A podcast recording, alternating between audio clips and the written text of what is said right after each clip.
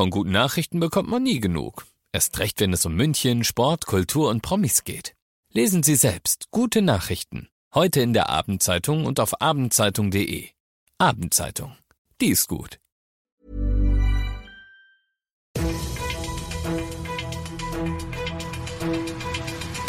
95 5 Charivari, das München Briefing, Münchens erster Nachrichtenpodcast mit Alexander Eisenreich und diesen Themen. Ab Freitag dürft ihr wieder ins Fitnessstudio und die Currywurst ist nicht mehr das beliebteste Kantinenessen der Deutschen. Herzlich willkommen zu einer neuen Ausgabe. Dieser Nachrichtenpodcast informiert euch täglich über alles, was ihr aus München wissen müsst. Jeden Tag gibt's zum Feierabend in fünf Minuten alles Wichtige aus unserer Stadt, jederzeit als Podcast und jetzt um 17 und um 18 Uhr im Radio. Wir haben uns entschieden, die Fitnessstudios nicht als Freizeit, sondern als Sport zu titulieren.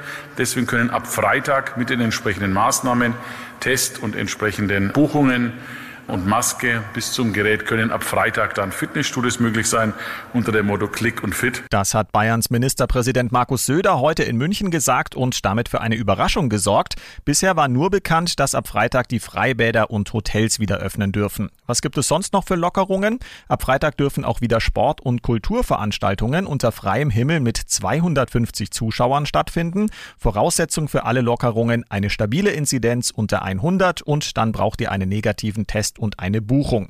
Und auch bei der Schule wird sich was ändern, hier dann allerdings erst nach den Pfingstferien. Bei unter 50 wird die Möglichkeit des Präsenzunterrichts geschaffen. Allerdings auch mit Test und Maske. Warum? Normalerweise ist ja bei unter 50 an sich keine Testpflicht mehr. Bei der Schule bleiben wir dabei, weil die Inzidenz der Jüngeren höher ist und weil wir die Stabilität der Schule auf jeden Fall gewährleisten wollen. Alle Regeln zum Nachlesen seht ihr auch auf charivari.de. Selten hat man ihn so sauer erlebt. Münchens Oberbürgermeister Reiter hat die Ankündigung von Bundesgesundheitsminister Spahn, dass die Impfpriorisierung ab 7. Juni deutschlandweit wegfallen soll, scharf kritisiert. Das ist grundsätzlich erstmal ein guter Gedanke. Aber man ist versucht zu sagen, danke für nichts, denn äh, wir haben keinen Impfstoff. Ich wäre froh, wenn es weniger Ankündigungen gäbe und dafür mehr tatsächliche Handlungen. Das heißt, wenn der Bundesgesundheitsminister seinen Job macht und dafür sorgt, dass wir endlich in den Kommunen genug Impfstoff haben, um unsere Bürgerinnen und Bürger anständig und schnell zu impfen. Deswegen regt es mich einfach auf, wenn ich nur jeden Tag neue Ankündigungen höre. Das lasse ich einfach mal so stehen.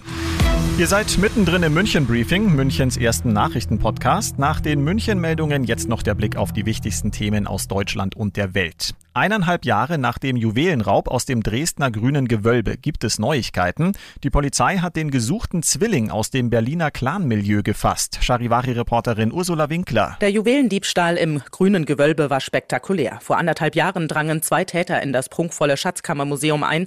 Dann holten sie mehr als 20 Schmuckstücke aus Diamanten und Brillanten von kaum schätzbarem Wert aus den Vitrinen, die sie mit einer Axt zertrümmerten.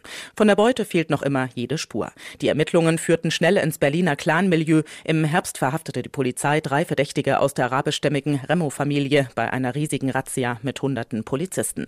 Zwei Brüder aber entkamen. Im Dezember fassten die Ermittler dann Zwilling Nummer eins und jetzt den zweiten. Ex-FC Bayern-Star Philipp Lahm ist einer der Favoriten auf die Nachfolge des zurückgetretenen DFB-Präsidenten Fritz Keller. Das hat eine RTL-Umfrage ergeben. Demnach wollen 17 Prozent Lahm als neuen DFB-Chef. Charivari-Reporter Uli Reitinger. Weit abgeschlagen mit nur einstelligen Prozentwerten in der Umfrage sind Rudi Völler, Karl-Heinz Rummenigge und Uli Hoeneß.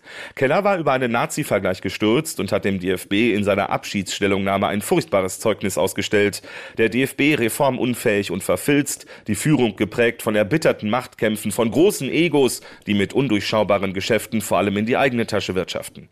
Anfang kommenden Jahres wird der neue Präsident gewählt. Ob sich der Umfrageliebling Lahm das wirklich antut, mehr als fraglich.